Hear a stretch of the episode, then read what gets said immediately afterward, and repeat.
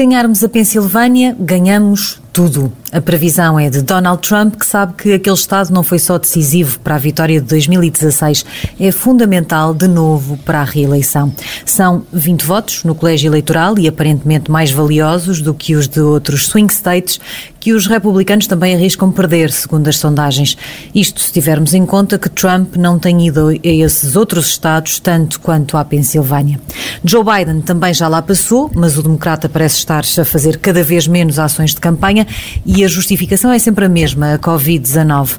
Mas talvez já comece a ser um caso de nem 8 nem 80 e Biden saberá bem, ou deveria saber, que a falta de comparência também dá direito a perder o jogo.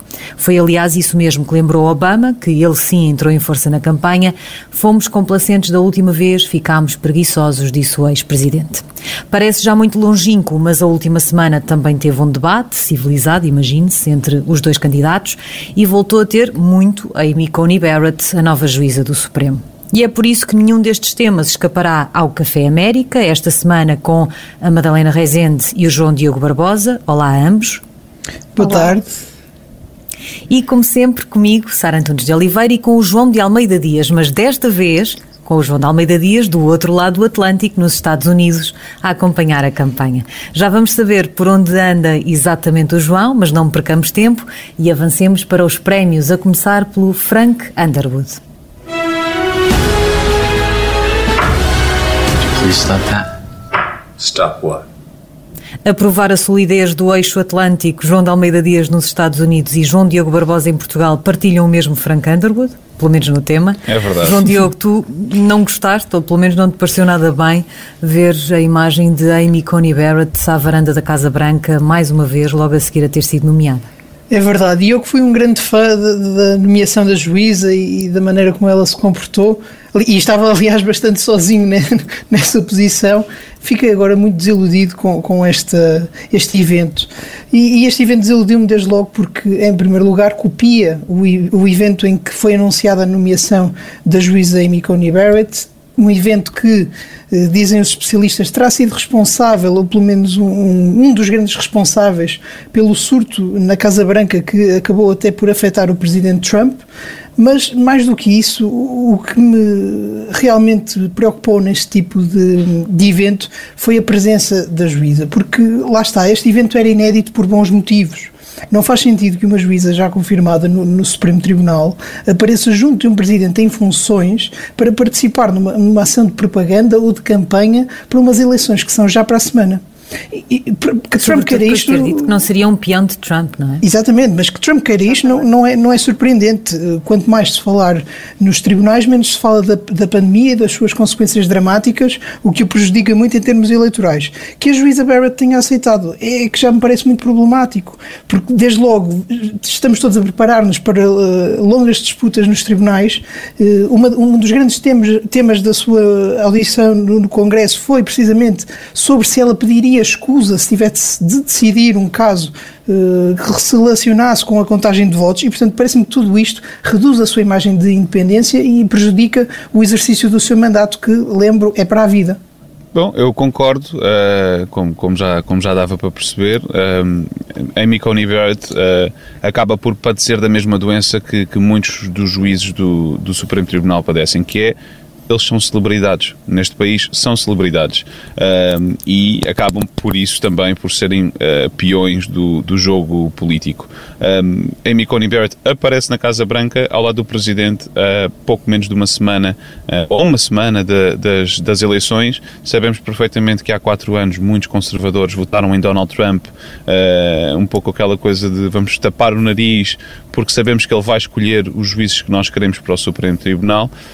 Um, e a verdade é que uma mensagem destas, uh, numa altura em que as sondagens não estão favoráveis para Donald Trump, uh, enfim, uh, sairá, eu creio que a favor do presidente. Que Amy Coney Barrett tenha prestado a este espetáculo é, é triste e demonstra que já está a ser pelo menos lateralmente, um peão de, de Donald Trump. Vamos ver agora se uh, no rescaldo das eleições, se elas vierem a trazer problemas uh, e, a, e, acabar por haver uma decisão ser, que, tenha de ser tomada pelo Supremo Tribunal, vamos ver se Amy Coney Barrett levará isso mais longe. Eu não, não estou aqui com isto a querer dizer que creio que, que isso vai acontecer da parte dela ou, ou de outros juízes, um, apesar de tudo, ainda tenho alguma fé nas instituições. Agora, a verdade é que uh, Amy Coney Barrett uh, acabou por uh, causar danos à própria imagem, que até agora estava mais ou menos intacta. Ela teve boas audições e agora ficou a perder aqui um pouco esse pé. Eu, por acaso, até gostava de comentar questão. um pouco, porque sabemos que ela é um dos principais trunfos de Trump mas o que é verdade é que quando nas sondagens eh, é muito impressionante que os eleitores do Partido Republicano que são entrevistados, não, nenhum deles literalmente faz nenhuma menção sobre o Supremo Tribunal eh, como sendo um fator decisivo, portanto de certa maneira esta sua enfim, este, este, esta manobra aparentemente também não tem muito efeito para as sondagens. significa que é tema que não cola com os eleitores? Mas há, é estranho, há quatro anos é? colou, há quatro anos colou bastante. Exato. Há quatro agora, anos colou bastante. Agora, agora, a partir do momento em que, em que Donald Trump já tem quatro anos de poder e já dá para perceber, eh, enfim, do que é que ele é feito uh, para, para, os eleitores conservadores que, que gostarão dele, será mais difícil ele usar o. Ou seja, já não é, já não é tão fácil vender aquela lógica uhum. de ele pode, ele, pode ser, ele pode ser como é, mas ao menos vai escolher os nossos juízos. Portanto, eu compreendo isso e, e admito que num contexto pandémico não seja o, o assunto mais importante. Mas ainda assim não perde importância e tem, tem uma, uma durabilidade tremenda, não é? Claro, uma, uma, das questões que se tem levantado é precisamente esta. Bem, enfim, Trump já nomeou três juízes para o Supremo Tribunal, nomeou dezenas ou centenas de juízes para tribunais inferiores. De certa forma, centenas. qual é a utilidade agora de Trump, não é? E, portanto, o, o trunfo já não é tão grande porque já Trump já fez o seu papel. Exatamente, já fez o que tinha a fazer, provavelmente.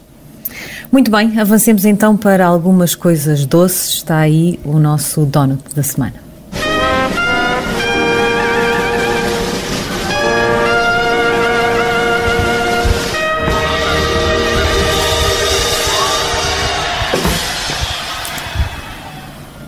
Caberá a um dos não jornalistas deste programa entregar um donut a um jornal, Madalena. Aleluia. É verdade. é verdade assim não é parece um, nada é um... corporativo. Não, não, não. É um, é um donut exatamente para a resistência à polarização e sabemos que os mídias têm vindo a ser eh, recrutados para esta batalha campal pela alma da América, como nos chamam agora, Uh, mas uh, sabemos que o Wall Street Journal é um jornal conservador e tendencialmente mais favorável aos candidatos conservadores. E todos sabemos também que a última semana de, de, de, das eleições, antes das eleições de 2016 foi uma semana rica em, em recrutamento para, para, para Donald Trump e foi essa, digamos, um, um, uma das razões pelas quais não foi enfim, eh, notado mais cedo seu, a sua vantagem nos, nos estados eh, que estavam, enfim, decisivos. E, portanto, desta vez a, a campanha de Trump parece ter tentado que o Wall Street Journal uh, viesse a publicar a história dos e-mails de Hunter Biden e para meu, enfim, para minha alegria, no, no, sentido em que sou favorável a que esta liberdade de imprensa seja realmente um dos fatores pró-democracia, o Wall Street Journal não se deu essa pressão e não criou esta tal surpresa de outono que, uh, uh, que Trump queria, queria criar para voltar a repetir as suas, o seu feito de 2016. Para mim, isto é um verdadeiro donut para a imprensa americana. Mas tu querias que uh, não o fez porque se quis distanciar desta estratégia de campanha republicana ou porque simplesmente olhou para os documentos e entendeu que não havia notícia? Não sei, não sei qual das duas, obviamente, mas para mim penso que terá sido. Eu acho que há uma diferença entre conservadores e progressistas de, dos dois lados. Há pessoas decentes e pessoas que não são decentes, não é? E, portanto, penso que aqui terá sido uma decisão institucional do jornal eh, pelo que se ouve, haverá realmente algum caso nestes, nestes e-mails de Hunter Biden, uh, e, mas, que alguns, mas que os jornais não estão a querer, aqueles que sabem que isso pode ser uma, uma estratégia suja, apesar de haver conteúdo dentro dos, dos e-mails, não estão a querer fazer desse, desse conteúdo um casus belli nesta altura da, da campanha. Mas, mas isso pronto, é um problema, não é? Se houver, é um, se houver é um conteúdo mas se, se houver conteúdo, sim, é isso é um problema, é não é? Sim, é que sim, uma, Coisa, uma coisa é. Que é indiferente, uh, claro. aliás, eu, eu, eu, já, eu já vi jornalistas da, da Fox News. Uma coisa é ver a Fox News, outra coisa é uh, consultar, digamos assim, os jornalistas da Fox News, da, da redação, uh, isoladamente. E, e, já, já vi jornalistas da Fox News a escreverem no Twitter, eles tiveram acesso aos documentos, a dizerem que não há nenhuma menção a Joe Biden nos e-mails do, do, do próprio filho sobre as negociatas na, na China, uhum. como empresa privada, também há que, há que uhum. dizê-lo, embora saibamos que na China as empresas privadas têm um pouco de privado. Agora, Uh, eu acho que isto pode ser uh, problemático, não é? E não é, não é uma decisão, eu diria, fácil de comunicar. Eu, uh, já que vocês são do Café Europa, eu, eu, eu, vejo aqui um paralelismo com uma situação europeia que foi nas eleições de 2017 em, em França, na véspera das eleições, ah, houve um, um, conjunto de, um Macron Gate, um conjunto de, de, de informações que, que, que estariam a circular e que a imprensa francesa achou que não tinha tempo para, para tratá-la uh, e, para, e para perceber afinal o que, é que era aquilo e, e podia então ser eles sim também uh, peões nas eleições, nas eleições francesas a, a, favor de Marine Le Pen, nesse caso. Eu não sei até que ponto é que neste caso se pode, se pode estabelecer aqui um paralelismo entre esta situação. As histórias com, com o Hunter Biden, com o filho de Joe Biden, já, já, já andam a circular há muito tempo, não é? Exato. Um, e, e, portanto eu não sei até que ponto é Sim, é que esta decisão do Wall Street Journal não é? Não é, não é, é uma novidade, não, mas, mas isto, isto tem a ver com. Não é uma história nova.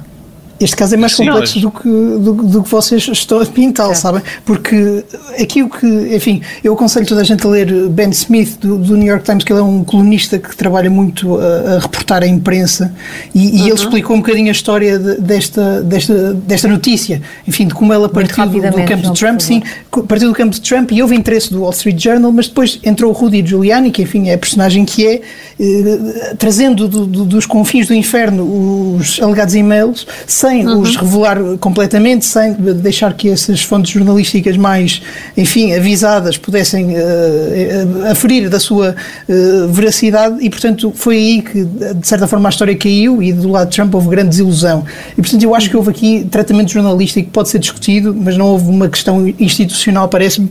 Foi mesmo uh, due process e um bocadinho de otimismo da, da campanha de Trump a tentar lançar esta história o que significa que podemos pôr um bocadinho mais de açúcar neste donut. Vamos acelerar muito rapidamente. Eu tinha aqui uma proposta de donut para o meia-culpa do uh, Chris Christie, o antigo governador da Nova Jersey, que naquele evento de que já falámos ontem, da escolha de Amy Coney Barrett, ficou infectado com Covid-19. Ele deu uma entrevista, escreveu um artigo a pedir desculpa, uh, dizendo que foi um erro não usar máscara e a pedir às pessoas para uhum. usarem máscara. Já veio criticar, aliás, Mike Pence por uh, ter voltado à campanha rapidamente, apesar apesar de ter elementos na equipa uh, infectados, portanto o meu donut vai para ele. O João de Almeida Dias tinha aqui uma proposta sobre o melhor momento do seu dia, mas vamos falar sobre isso na segunda parte, porque ele vai falar-nos de onde está, portanto vamos adiá-lo para lá.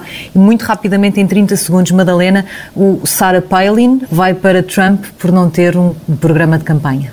Exato. Eh, é a primeira vez que o Partido Conservador Republicano não tem um programa de campanha mesmo numa eh, eh, uma reeleição presidencial isso é inédito eh, e é, enfim, bastante revelador do estado em que o Partido Republicano está na era Trump e para mim isto é obviamente um disparate e é, enfim, eventualmente muito nocivo ehm, para o partido mostrando que ele não tem nada agora para além deste, deste presidente. E nós estamos muito perdoadores, é o único disparate desta semana. Avançamos para o intervalo, voltamos já para a segunda parte. E agora que já estivemos aqui uns bons minutos a deixar toda a gente a pensar, mas onde é que está o João de Almeida Dias? João, conta-nos lá onde é que tu estás, até porque será um bom gancho para falarmos sobre o que está a acontecer em estados como esse. Eu estou num parque de estacionamento da Dunkin' Donuts na Pensilvânia. Estava, o glamour, íamos falar de né? donuts, não era? Era essa a ideia. Uh, estou dentro do carro.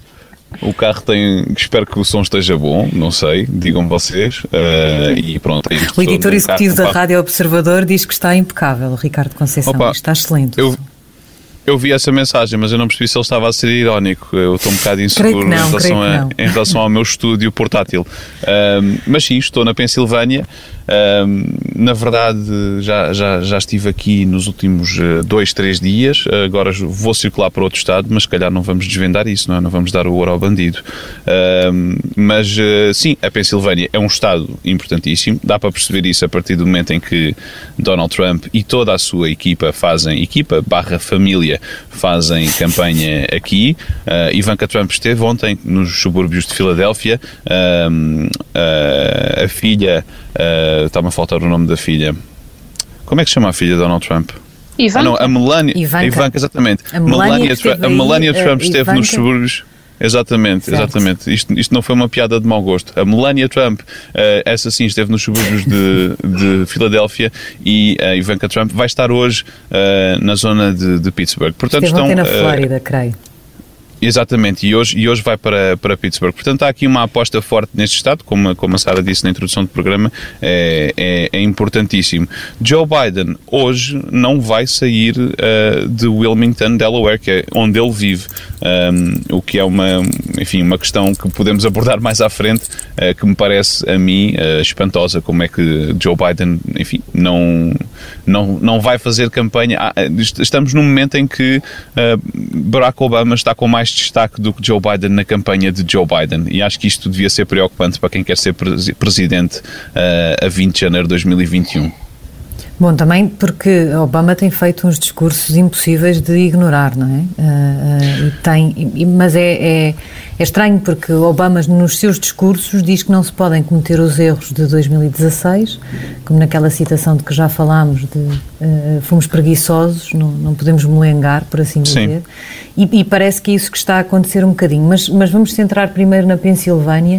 Uh, é um dos swing states, é, é, um dos estados, pelo menos, que, que, que tem muita importância para ambos os candidatos. Uh, uhum. Trump ganhou em 2016, as sondagens dizem que está atrás de, de Biden.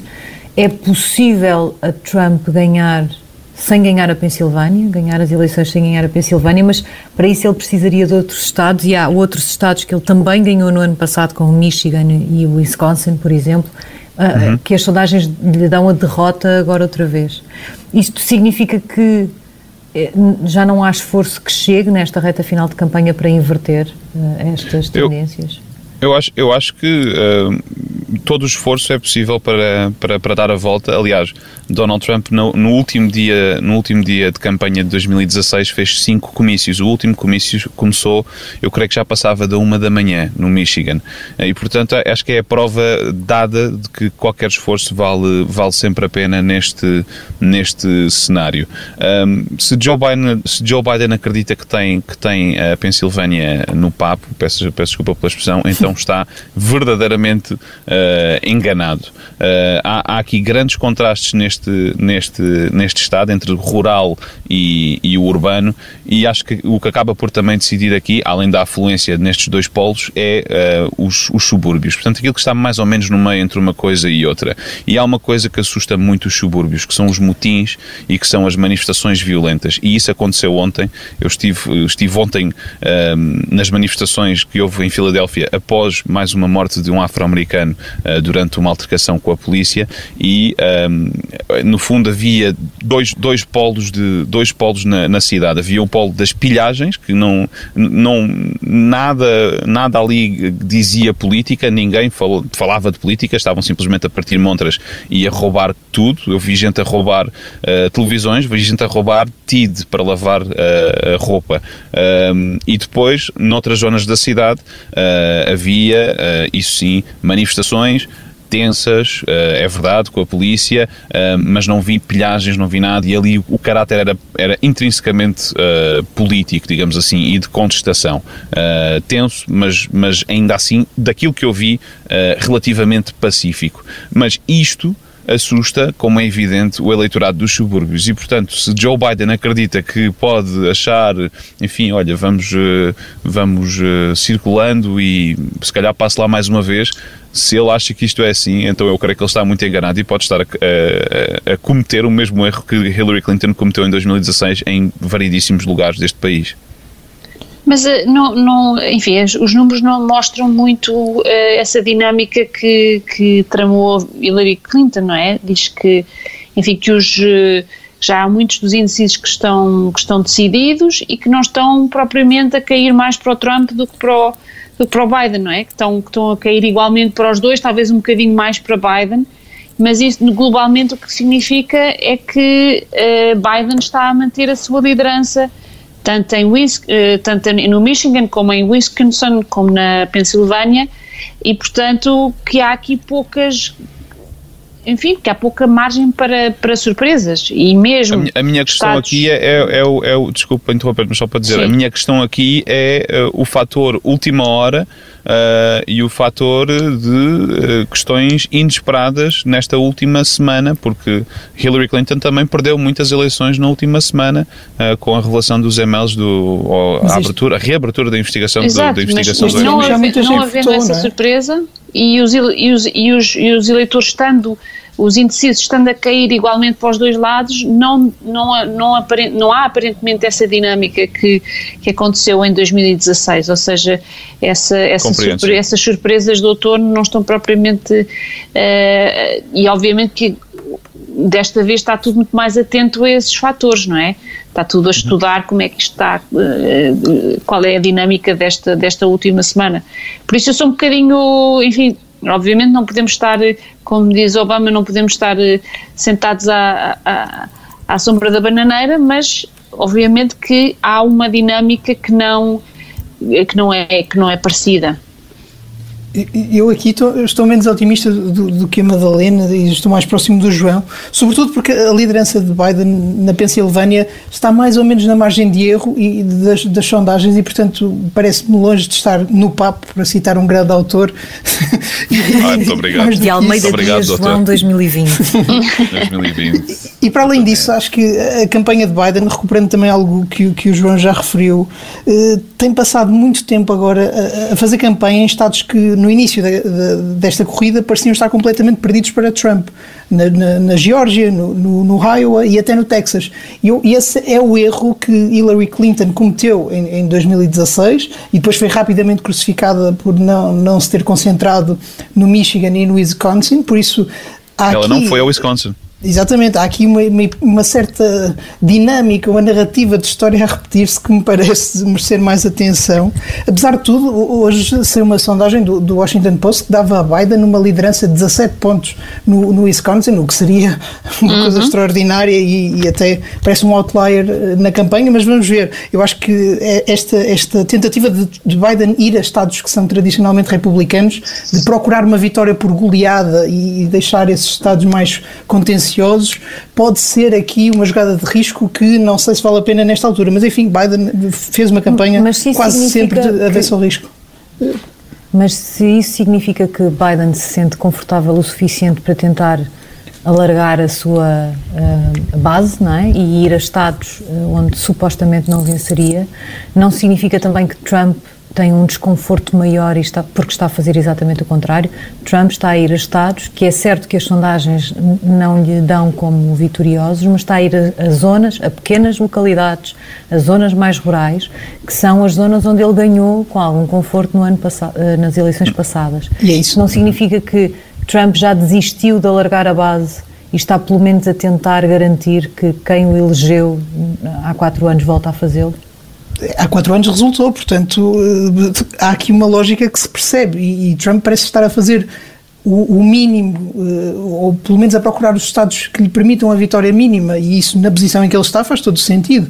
Ele está com um grande atraso nas sondagens, não há ainda uma dinâmica de aproximação e, portanto, pode fazer sentido. Já fez sentido em 2016. Na altura, Hillary Clinton estava também nesta uh, estratégia de, de, tentar ganhar em grande e depois isso correu mal, e, portanto, eu consigo perceber do lado da campanha de Trump este, este raciocínio. E, portanto, vamos ver daqui a uma semana como é que corre, mas uh, detestaria ver Biden a perder por, enfim, soberba nesta última semana. Mas há, há um certo desespero, há, há um certo desespero do lado de, de Trump. É, uhum. Reparem que ele, ele, ontem fez um comício uh, em Omaha, no Nebraska. Ora, o Nebraska é um estado que os republicanos à partida ganham sempre, um, ehm, mas o que é que se passa no Nebraska? É, é, é a par do Maine o, o único ele estado onde diz, há, há, um voto, há um voto proporcional. Exatamente, mas é que aquilo é, o, o, o Nebraska tem quatro votos mas no é colégio eleitoral, portanto estamos... estamos nós, dizem. Exatamente, mas, mas ele tem isso em todo o lado do país. Agora, ele vai lá porque o Nebraska tem quatro votos no colégio eleitoral, mas dois são a, a, a, para o Estado inteiro e depois os dois restantes são para cada metade do Estado, explicando assim de forma simples. E, portanto, ele vai lá, já com dois do Estado garantido, praticamente, e está ali a disputar um ou dois lugares do, do colégio eleitoral. Portanto, a partir do momento em que ele se dá ao trabalho de ir ao Nebraska para fazer esta, esta, esta ação de campanha, demonstra que ele também está apertado. Isto, isto é bastante evidente. Uh, a minha e questão é, é, é, sempre a mesma. Os objetivos, os objetivos também às vezes não são tão óbvios. Porquê que Kamala Harris vai ao Texas nesta reta final?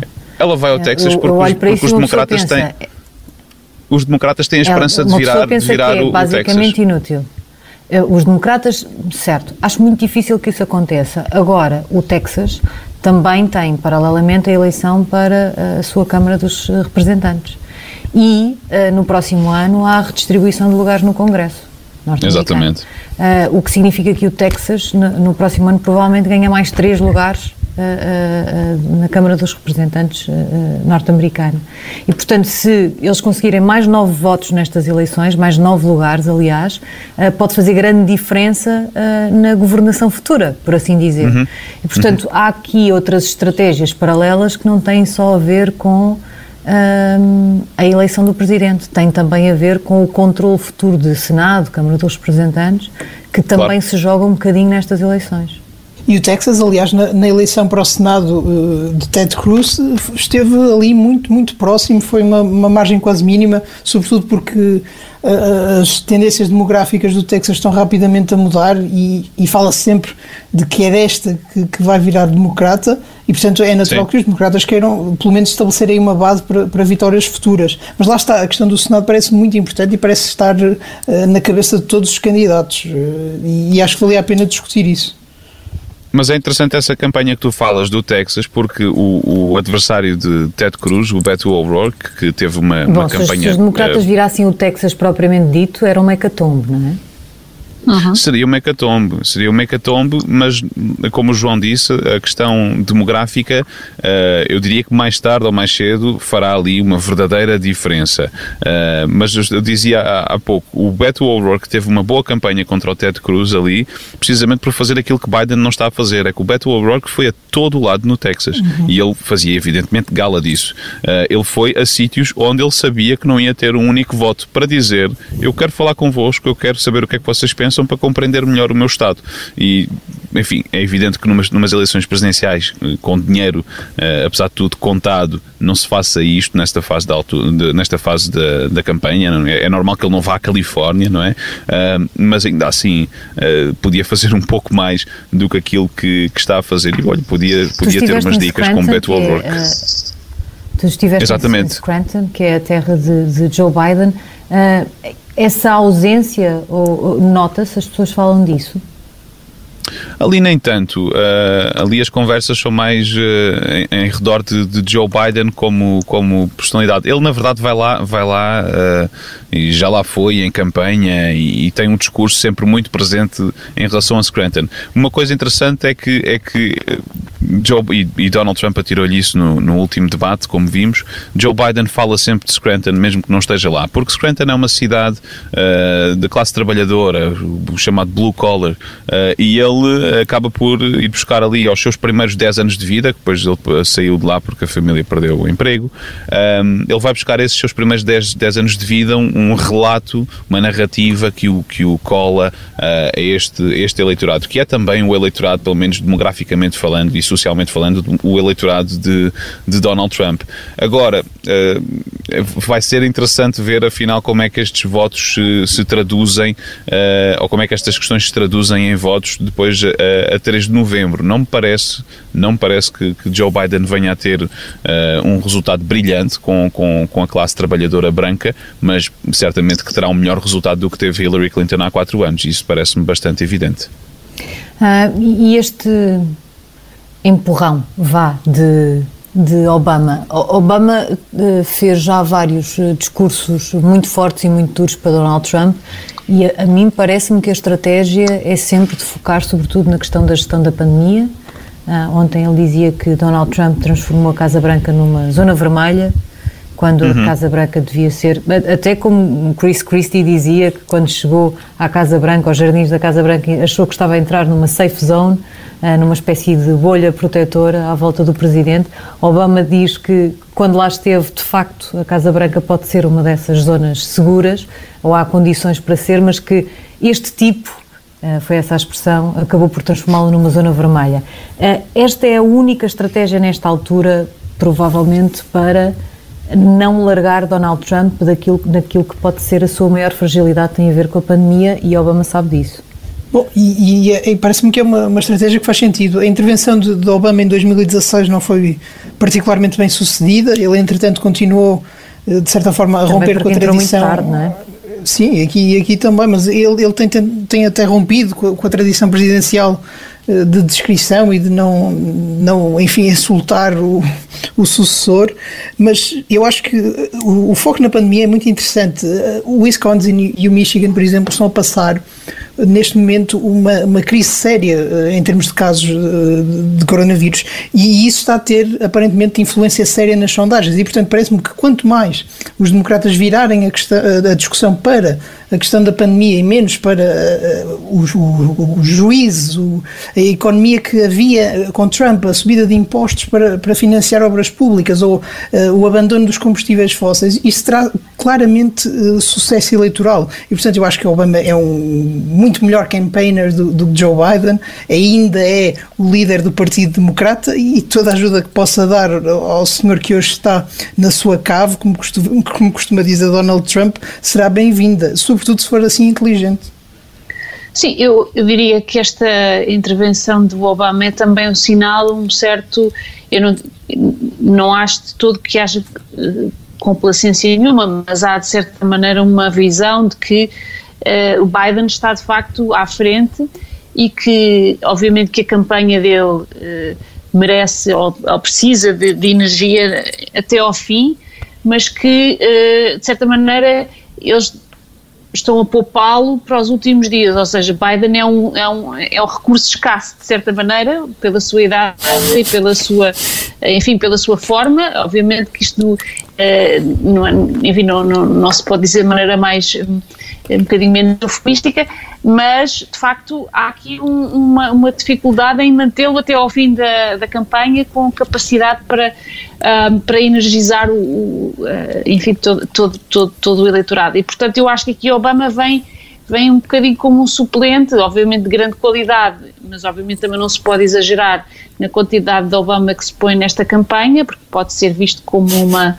eh, enfim, como um substituto eh, não apropriado do, do, do candidato presidencial, eh, mas de certa maneira encher aqui este espaço que, que, que, que neste momento está a ser deixado pelo, por Biden eventualmente por necessidade de, de descanso penso que estas, estas considerações não podem ser eh, deixadas de lado, ou seja, há aqui de facto um, uma questão uh, difícil que é o, candidato presidencial ter 78 anos e, e ou ter 77, ir, uh, se for eleito vai uh, tomar posse com 78 e a sua forma em termos de saúde e de performance não é a melhor, obviamente. Eu acho que há aqui dois problemas para os democratas. O primeiro é esse mesmo. Acho que esta entrada de Obama uh, prova que era verdade aquilo que se dizia no início do candidato Joe Biden, que ele só existia como candidato por causa de Obama uh, e, portanto, não tinha, na verdade, uma existência própria. Existia apenas porque foi número dois de Obama. Ser necessário, até por essa questão física, eventualmente, que Obama venha agora a fazer esta entrada fulgurante na campanha, parece-me que só confirma isso, o que fragiliza muito a imagem de Joe Biden, não apenas nisso, mas também um candidato que não, uhum. que não consegue aguentar o fulgor até uh, uhum. ao final da campanha, uh, uh, vem anos difíceis, não é? Portanto, claro. Um, quando alguém tem que escolher um presidente, há de pensar também nisso. Mas eu, eu vejo aqui um problema eventual não querendo ser velha do Restelo, para, para os democratas, que é, há aqui uma grande, uh, um grande entusiasmo com o, o, facto de haver muito voto antecipado, não é? De, de uhum. uh, uh, creio que já mais de 60 milhões terem votado. Exatamente, 66. Mas eu não, eu não sei se isso não, não é uma faca de dois gumes, porque por causa, precisamente por causa da pandemia, e eu lembro que a pandemia é um dos grandes argumentos da campanha democrata, eu não sei se não haverá muitos democratas que não escolhem o, o voto antecipado e que depois não vão à urna porque têm medo por causa da pandemia. E portanto eu não sei se os democratas não podem ser. Uh, aquilo em que estão a, a, ver benefícios, no facto de haver um enorme, uma enorme afluência ao voto antecipado, não pode depois acabar por revelar-se, quase pelas mesmas razões, uh, muito curto no voto presencial. E, e, o, voto, o voto antecipado tem também um problema judicial. Esta semana o, o, Supremo, pelo juiz Kavanaugh, decidiu outra vez sobre a questão de até quando se podem contar os votos enviados por, uhum. por correio e, portanto, esse assunto vai ser contencioso e parece-me que o, que o voto enviado por correio tem menos de segurança no sentido de ser contado até, mais do que no sentido em que o Presidente Trump lhe dá. E, e isso vai prejudicar os democratas mais até no, no sentido de, de, enfim, pessoas depois não irem às urnas. Parece-me que vai ser um dos grandes temas da campanha e vamos discutir muito isso a partir da próxima semana e vamos mesmo ter de ser especialistas no direito eleitoral da Pensilvânia para perceber exatamente o que é que vai acontecer. Ficámos sem falar do debate, temos 30 segundos. Alguém quer dizer alguma coisa sobre o que aconteceu há quase uma semana? Que descanso. Sim. Escola de Atenas, não é? Escola de Atenas. Exato. Por comparação, por comparação foi, não é? Foi, foi um debate em que, em que houve muita, muita mentira, mas houve pouco grito. E, portanto, com a mentira já podemos nós. Os gritos, mentiras aos berros é que é muito difícil. Sim, e notou-se como o Trump deve ter realmente eh, realizado que a estratégia que tem vindo a levar não era muito boa e mudou de estratégia, não é? De facto, houve aqui uma, um turnaround completo. Nunca vimos um Trump tão disciplinado e tão bem educado como, como, como o da semana passada. O que significa que pelo menos encaixou alguma das críticas. Eu gostava de poder dizer com certeza que daqui a uma semana, quando voltarmos, já haverá um vencedor, mas também por aquilo que estivemos a debater agora mesmo, eu não sei se isso será certo na quarta-feira por volta desta hora. Certo é que nós voltaremos e talvez até um bocadinho antes, fique atento porque voltará na próxima semana, já com a decisão, o Café América.